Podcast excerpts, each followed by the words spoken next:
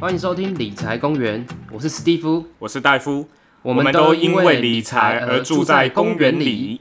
这是一个要用白话来聊理财商品的频道，因为是第一集，所以我们先来自我介绍一下好了。先请戴夫，大家好，我是戴夫哦。首先呢，哈，我目前在金融业工作，曾经待过寿险、银行、证券、投信，大概累积有十几年的工作经验。平常除了自己会做一点小投资之外，因为之前工作的关系，所以会去了解一下市场上目前我们国人投资人讨论度最高的一些金融产品，然后去找一些呃优点跟缺点。好，那因为毕竟这种比较热门的一个金融产品，很多亲朋好友都会来问啊。所以，呃，我会习惯就是说，真的有人来问的时候，至少要回答得出来，这样算是有点强迫症这样。对，那所以就想说，既然蛮多人对这些东西都有兴趣，就干脆录制这个节目，可以跟大家分享。那好，谢谢我们戴夫吼。那我是史蒂夫，来跟大家自我介绍一下我目前是在金融机构工作哈。那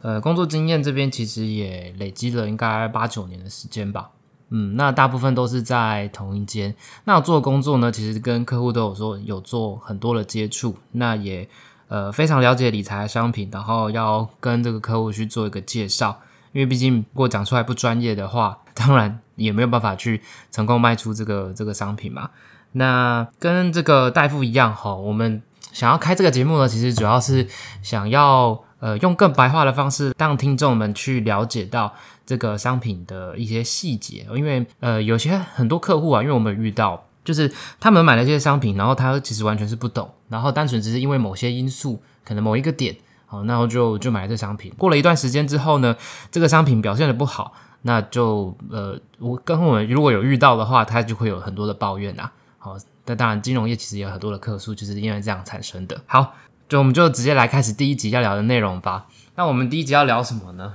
各位听众，其实您有接触到基金投资这个基金这个产品的话，相信各位一定会听过传说中的神九，好，就是配固定配九趴的这个安联收益成长基金。对，这个基本上只要有在投资银行理财做投资的哈，应该大概十个有七个应该手上有这一支基金啊。那因为这个也不是凭空凭空乱讲的啦哈，因为安联收益成长基金它的这档境外基金呢，哈，它的规模是换算成台币啊，哈，截至到我参考投信投顾工会，截至到十月底的这个数据是规模是一兆三千两百八十二亿台币，这么大？啊嘿，对，那重点是你知道吗？国我们台湾人持有金额是六千三百三十三亿，六千六千三百三十六亿，对，天哪，那所以占。快一半呢，对，大概国人持有的金额占了这档基金百分之四十七，所以可以想见，台湾就是应该很多人手上是有这档基金的。这样，你说神九基金是从，你是说从发行的时候开始就配是配九趴的意思吗？对，它的采月配息嘛。那二零一四年引进来台湾之后，当然就是大部分的台湾人就是喜欢看到配息嘛，所以。本来台湾人最喜欢的月配息基金是联博全高收，也许我们有机会可以再做一起来讨论这个产品哦。但是自从安联数位成长引进来台湾之后，本来联博全高收月配息六趴，台湾人就很喜欢了，而结果没有想到安联数位成长配到九趴，对，嘿，所以这个大家当然台湾人就是有时候也不不搞清楚产品是什么，然后就直接去买了这样子，对对，那让我想起来，就是我有遇过那种真的就是第一批。去买安联收益成长的一些客户哦，他有讲到说，我当初买就是十块钱，因为他当初买发行净值是十块钱嘛，对不对？对，所以他那时候买了十块钱，然后后来呃，因为金融市场一些因素跌下来哦，然后又反弹上去。那到我这个开始去聊安联收益成长这样基金的时候，他其实就提到说啊，因为我那时候在卖的时候大概就是九块出头，嗯，哦九块出头，那十块跌到九块出。那其实有一些买在一开始净值的投资人，他就，诶，虽然有配息配的不错啦，但是就有点开始受不了。对啊，因为他之后就再也没有，如果我们单看它配息型的净值的话，好，就是它的 AM 稳定月收类股，可以发现它从十块钱跌到在二零一六年那时候，因为整个那如果因为二零一五一六年那时候包含人民币汇改然后等等的一些国际的一个因素哦，其实那个时候净值大概跌到八点二四，那后来从八块多这边涨回到九块，那大概横净值在九块上下横盘了好长一段时间这样子。当然，如果说客观来讲，就是这段期间你也会收到配息嘛，所以如果你把配息加上去。理论上你应该还是会有赚到钱啊，只是说如果今天呃，其实我们在金融业会遇到蛮多投资人，就是说，哎，息是我该领的本金的话呢，哎，不可以跌啊。如果你是站在这样的角度的话，你就会觉得说，哎，我好像一直在赔钱，对，所以这也是有些人会对他有点抱怨的原因呐，嘿。哎，那这样子，呃，因为我听到的很多投资人都去买这样基金嘛，包含我们自己也是，呃，因为我们其实那时候在卖的销售话术其实蛮简单的哦，呃，如果单纯只是卖这样基金的话，哎，我会这么讲，是因为后面开始很多都会打保单来卖，嗯，对对，那一开始都是单纯卖基金啊，所以单纯卖基金的时候都是拿着配息率来来跟客户去说，哎，这样基金可以配到呃八八趴九趴。嗯，甚至南非币可以配到十六趴。对啊，那 那那，因为有些客户会这样子，就直接跟我们讲，哇，你配九趴哦，那我放个十年、十一年就回本了。嗯，对，就是赚到一个本啊，很简单暴利。对啊，那 这样子，你觉得你这样子销售方式会，我们要讲是对吗？因为毕竟我们之前是这样销售啦。呃，我是我的看法会不太一样，就是说，因为很简单，回过头来讲，就是说，你从二零一四年到现在已经快十年了嘛，那你可以去看嘛，就是说，假如它的净值 always 就是维持在刚进来的十块钱，然后它的每单位配息金额一直都没有改变，就是都配九趴的话，离这个你的这个假设前提，我放十年赚将近一百趴快回本，这就成立嘛。但问题是。你看它现在的净值，现在是多少？七点八九一七嘛。对，所以你如果十块买，放到现在，你的本金亏了大概快三十趴嘛。对，对啊。好，再来一点，你的配息，虽然你现在看起来是配九趴啦，哈，但是问题是，其实它的配息是逐年的在调降。以最近一次来讲的话，在今年的三月十七，三月的配息呢，它。每单位配息金额是零点零六，可是四月开始之后，每单位配息金额就降到零点零五五。嗯，所以其实你领的息是有在越领越少，只是说因为净值往下掉，你看起来还是九趴，但其实你的领的息跟你一开始十块买的比，其实你已经是配息不到九趴了。嗯，对。所以如果你认真去看净净值跟每单位分配金额的那个关系，而不要被配息率给迷惑住的话。你会发现，你领的息现在根本就不是一开始你投资的九趴了。嗯好，那所以一来你本金从十块跌到七块，然后配息也越领越少，请问你怎么可能还可以寄望说未来你再放个十年就是可以回本呢？所以当下买的这个我们看到的这个年化配息率，不代表是持有到未来的，我可以这么解释吗？呃。可以这么说啊，但是当然，我们也可以去想说，也许它以后每单位配息金额会上升，因为其实你要去思考，就是说配息是怎么来的。其实这就要去解释到说，安联收益场它这档基金的一个组成架构。它这档基金的话，只要对这档产品有了解，应该都听过所谓的三三三，好，就是它的投资组合配置就是固定比例，有三分之一的美国股票。对，三分之一的高收益债，好，也就是乐色债，现在都一律叫做非投非投资的债。嘿，嗯，那另外还有三分之一的可转债，好，就是可转换公司债这样子。另外，它还有加上选择权的所谓的这个卖出买权，可以收取权利金。有选择权哦。对，那这个应该很多客户买了应该都不知道。呃，我相信很多人并不懂这个概念啊，但是很多人一听到选择权，其实都会害怕。可是我不知道为什么买这档基金。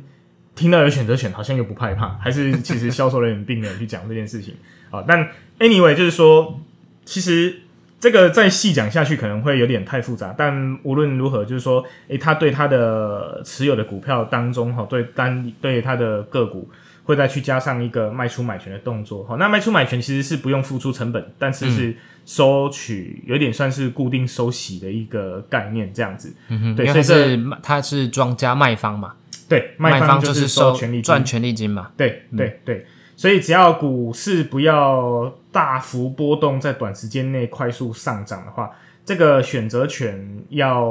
稳稳的收息都没什么太大的问题。这样子，嗯哼哼，你如果也是白话解释那个卖卖方的话，他是收权利金嘛，应该是还听得呃，懂。我觉得听不懂吼，你也不太可能说用听这种东西用听的听就听得懂了。这个最好要去买书来自己学习，或者是说哎、去找相关的一个 那那这样子课程好了，就是说这嗯个东西算稳定嘛？因为这好像也是安联收益场很蛮大的一个特色吧。因为他们的配息有一部分其实就是来自于这个选择权卖方嘛。呃，以这个选择权架构，目前看起来是不觉得他们有太大的问题。我会觉得说，这档基金，你如果是投资人，真正要考虑的点就是说，你今天是要赚钱，还是你要领配息？好，为什么会这样讲？就是说，毕竟我们刚刚有提到，它的组成是来自美股、可转债跟高收益债嘛。对那美股今天如果我叫你 all 和的你的投资 all in 都在美股基金，老而且一直抱住哦，你不能卖哦，你要长期持有哦，就像很多人长期持有安联收益成长一样，我敢相信很多投资人是不敢这么做的。好，嗯好，那所以因为为什么会这样？因为就是怕美股波动太大嘛。然后如果今天那个联总会又说了什么事情大跌的话，你就紧张兮兮的嘛。好，好，但是啊，那你想说安联收益场只有三分之一是在美股啊，哎可是你要想就是说，它另外有三分之一在高收益债。高收益债是怎么样？其实高收益债它也是跟股市的联动性其实是蛮高的。为什么这样说？因为高收益债就是一些体质比较没那么好的公司，嗯哼，因为体质不好，他要借钱就要付出比较高的利息嘛，所以呢，景气好的时候，大家就不怕他还不出钱来，诶，但这时候大家比较敢去买高收益债，因为它配息也比较高。可是如果今天景气比较不好，你这时候就会担心他还不出钱来嘛，所以景气不好的时候，诶，股票可能会跌，高收益债也就可能会跟着跌，所以其实它是一个跟股票联动性高的资产。哦，那可转债也有趣，其实债券这个概念就是说，你持有到期会还你本金嘛，然后中间给你利息。可转债它的债息并不高，可是它的利基点在哪里？就是说，它等于是一张债券，再加上一个可以把债券转换成股票的选择权，所以也就是说。你如果持有债券，你大概可以算得出来，持有至到期你的一个报酬率大概会是多少，也就是说我们常常在讲的殖利率嘛。齁殖利率，对，这个可转债通常殖利率不太高，但它的诱因就在于说，如果这是一间好公司，而且它的股价随着它随着景气大好，或者说随着这间公司营运成长越来越好，股价一直涨的话，这张可转债是不是它转换成股票的诱因会很大？嗯，对，哦，因为我债券可能赚不了多少钱，可是如果把它可以把它转换成股票，哦，我可能会大赚翻倍。好、所以你从这个角度来看，就会发现说，哎，其实可转债它就是一个跟股价联动性、跟股市联动性也很高的一个资产。嗯，那所以回过头来看，这档基金它同时有股票，还有跟股票联动性高的可转债跟高收益债来讲的话，它的波动老实说就没有非常小哦。好，虽然它是一个我们讲 R 三，好风险算是稳健的一个平衡型的一个产品，但如果你去拉长时间来看，每一次遇到比较风险事件吗，对，遇到比较大的风险事件的时候，它的修正幅度其实也不小、哦。当然，你现在事后回过头来看，哎，最后还是涨回来了啦。哈，不过我们就举一个比较接近一点的例子啦。哈，COVID nineteen 哎，对，哎，我们从那个 COVID nineteen 来看，就是就二零二零年那个时候二零二零年那时候疫情爆发的时候，跌到它的净值那时候最低好像跌到我这边有看到了，跌到六点六八，那从几块钱跌到六点六八。大概九块那边吧，九9块跌到九块一点到六点六八，你在算它的那个 跌幅啊是，吧跌？幅二十六个 percent，二十六个 percent，对，其实你可以看到这个跌幅。说实在话，很多投我们遇到蛮多投资人，就是今天买了，没有明天马上涨，跌个三五趴，就就就整天会去问李专说，呃啊，这个基金怎么办？怎么会变成这样子？啊，什么时候才会涨上来？对对对对嘿对啊，怎么越跌越多？我现在该怎么办？要不要再加码？对，很多人都会这样子很恐慌，跌个一点点就会恐慌了。那所以对，这样一波段跌个二十几趴，老实讲啦，跌个二十几趴也不算多了啦。这几年跌更多的标的所在都有啦。大部分的人会觉得说，这因为觉得它是一个稳稳配息的，就觉得它好像不会跌。很，这是很多人不了解它的人会有一个谬其实，在二零二零之前，真的没什么跌啦。有啦，这个二零一八那个年末，好像从十月跌到年底吧，那一段其实收益成长跌幅是蛮大的。那不过在那段期间之前，好像净值其实是很平稳的，没什么跌，是是是，大概就就是在九块那边。也就是说，如果你在多头期间，好，那它的确是可以维持净值很平稳的波动，不太小，在一个区间范围内，嗯好，然后你会稳稳的零息，的确是不错。可是问题就是在你要想遇到空头的时候，这就会问题就会出来了，对，所以才会问说你是想要稳稳领息，还是你要赚资本利的？稳稳领息的话，它的这个波动，你就要去思考说，真的遇到跌二十几趴的时候，你受不受得了？嗯哼，对，哎，现在现在没事，你都可能觉得哦受得了啊，没差，到时候跌下去再加嘛。嗯，我们工作这么多年来，吼，看到勇敢敢在勇敢在谷底加码敢加码的，真的，一只手、啊一一只手绝对数得出来，没几个客人敢这么做。对，所以这个是我觉得我们今天做这个节目有必要去提醒大家的啦。那再来另外一个考量点，就是说资本利得这一块，老实讲。资本利得，你都已经把息领出来了，你觉得你的息，你你觉得赚这个报酬率会比长期你投资美股好吗？那更不要讲它有分散一部分的比重去投资在这个高收益债跟可转债。好，虽然说我们讲它的联动性跟股票很高，可是回报就是不会像直接买股票那么多。因为如果以我们今年来看，就会发现说，哎、也不要说今年，好，其实好多年来都是这样，几乎都是股票优于债券嘛。对，好，那尤其这些主动型基金，它有可能会去投注在一些比较有成长性的一些科技股上面。嗯，好，所以如果说今天我们要看赚钱、资本利的，我讲求投报率的话，虽然你这样子看这档基金，诶、也是会赚钱啊。吼，不过说实在话，你可以有更好的选择，就是直接去买一些长期绩效、诶、投报率更好的一些美股基金这样子。对，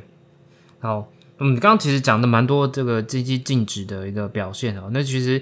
观察这档的基金净值啊，它发行的时候是十块，其实涨最高之前有到十点九。我今天讲的是这个 AM 稳定月月收类股的，是是，那中间最低的是六点六八嘛。那其实从中间观察哦，因为每次风险事件下跌之后，其实都有反弹。可是，在二零二零之前，我为什么会讲这个时间点？是因为 COVID nineteen 发生的时候，其实 Fed 哦就是无限量 QE 嘛，它做了 QE 之后，才发现说，哎，它的净值它其实涨上来。那我们也其实也同时看到美股这边三大指数也都创了新高嘛，因为了之后嘛，对，我们如果回测看过去的数据是这样子，可是在这个做 QE 之前，其实是在二零二零之前，它其实是做 QT 嘛。对，它其实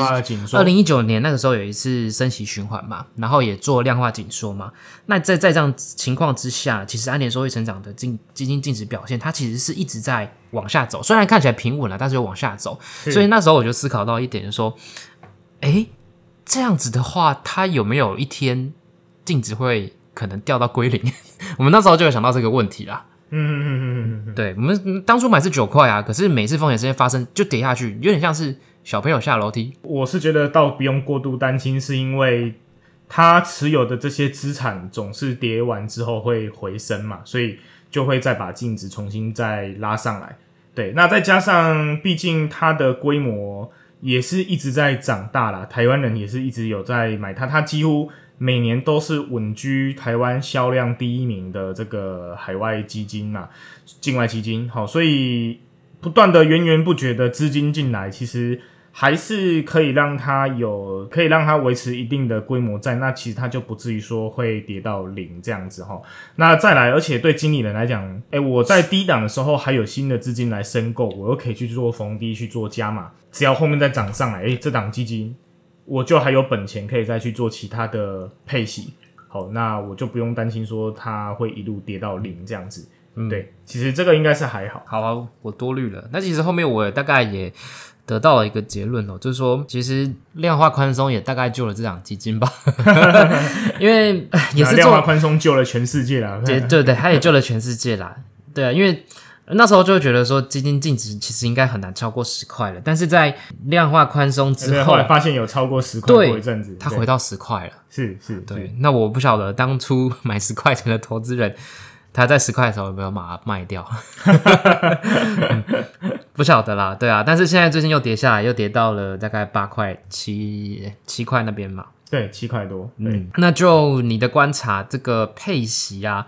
因为我刚才其实有看说配息率它其实是调降的，那这样子对于现在买的投资人，他会不会影响到后面他的这个状况？这边我觉得是又回到我们刚刚在讲的议题，就是说你买它的动机是什么？哦对，因为我会觉得说，其实如果你今天重诶点、就是，如果如果我这样好了，嗯不好意思打断。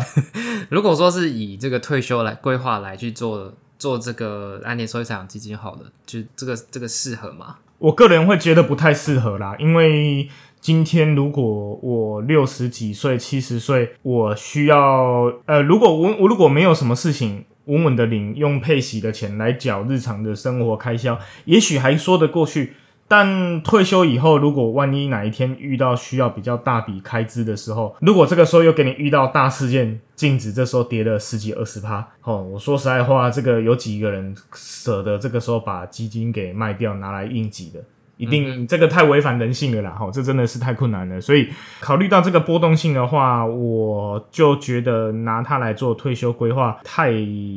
并不是太理想的一个做法啦。对，呃，我会觉得就是说，其实如果今天，尤其退休的、即将退休甚至已经退休的投资人来讲，其实股票的部位三十趴不能说太高，好，但是变成说，大部分台湾的投资人，假设你是自己的理财知识或者说理财投资的能力真的不是那么高的话，我还是会建议，就是说，诶，债券的部位就干脆再多一点，然后股票的部位可以少一点，配息不用到追求到八九趴，其实有五六趴。应该就是一个不错的一个选项了。对，那因为毕竟安联收场刚讲到，它就是固定会有三分之一的股票在这边。好，那另外它的债券是高收益债跟可转债，都是有点偏积极、有点股票性质的这种、这种固定收益的债券。那其实现在你可以去选到一些更高性品的公债啦、投资等级债的基金，或是 ETF。现在的殖利率差差不多就可以让这些比较保守的债券有五六趴以上的一个配息了。那相对长期来说，好，因为要讲长期然后因为如果是这一两年才开始接近在投资债券的，可能会觉得债券然后波动也很大啊，好，但是 那是真的是遇到几十年一遇的暴力升息然后不然如果不要遇到这样的环境之下。通常来说，你投资公债跟投资级等投资等级债的这个产品，好，通常波动是比较小一点点。是哦，对，所以我会觉得不懂的投资人来讲，投这档当做退休的一个主要的一个配置的话，我会觉得不太恰当这样子。好吧，那嗯，我的看法是这样，就觉得说，嗯，它的确其实是可以当做退休的标的来做个配置啊，但我觉得应该是要按照比例来去做分配的。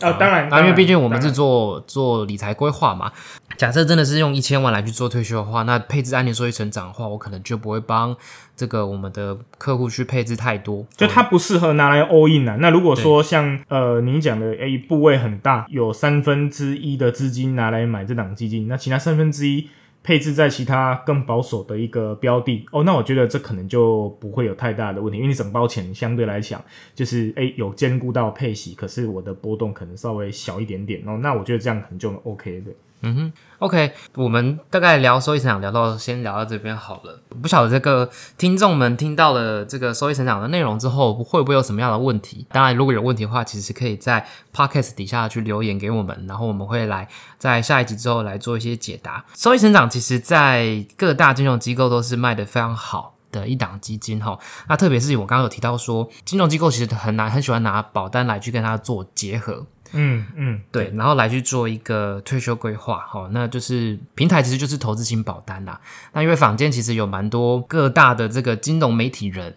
哦，那算素人吗？其实他也蛮专业的啦，只是都会提到金融，呃，提到这个投资型保单其实是一个不好的这个工具。但其实我们两个有不同的看法，毕竟我们都是从理理专出身的嘛，对不对？我们都也是靠这个呃卖这个金融商品为为生嘛，不见得它一定都是坏处。所以呃，下一集我们想要来聊聊投资型保单搭配收益成长搭配之后的一个效果，那也让这个其实有买的人他也来做一个参考。嗯，对，这个的确是我们实务上有遇到蛮多投资人用这个投资型保单去配置长基金，结果后来发生蛮多问题，特别是买南南非币计价的哦，这个问题可大了。尤其如果这个投资人本身是五六十岁以上的年纪的话。嗯，呃，真的会很有感，而且应该有蛮多都已经去做科数这件事情了。对，好，没关系，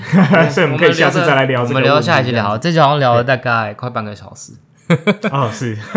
好，不小心就聊得太忘我了。好，这集就先聊到这边好了。那如果喜欢我们理财公园节目的听众们，呃，可以帮我这个在底下点个爱心，然后喜欢。然后，或者是说你们有什么理财相关的一些问题，对于商品的想要问我们的，其实都可以私讯我们。好，那我们这集到先到这边，谢谢大家收听，拜拜，拜拜。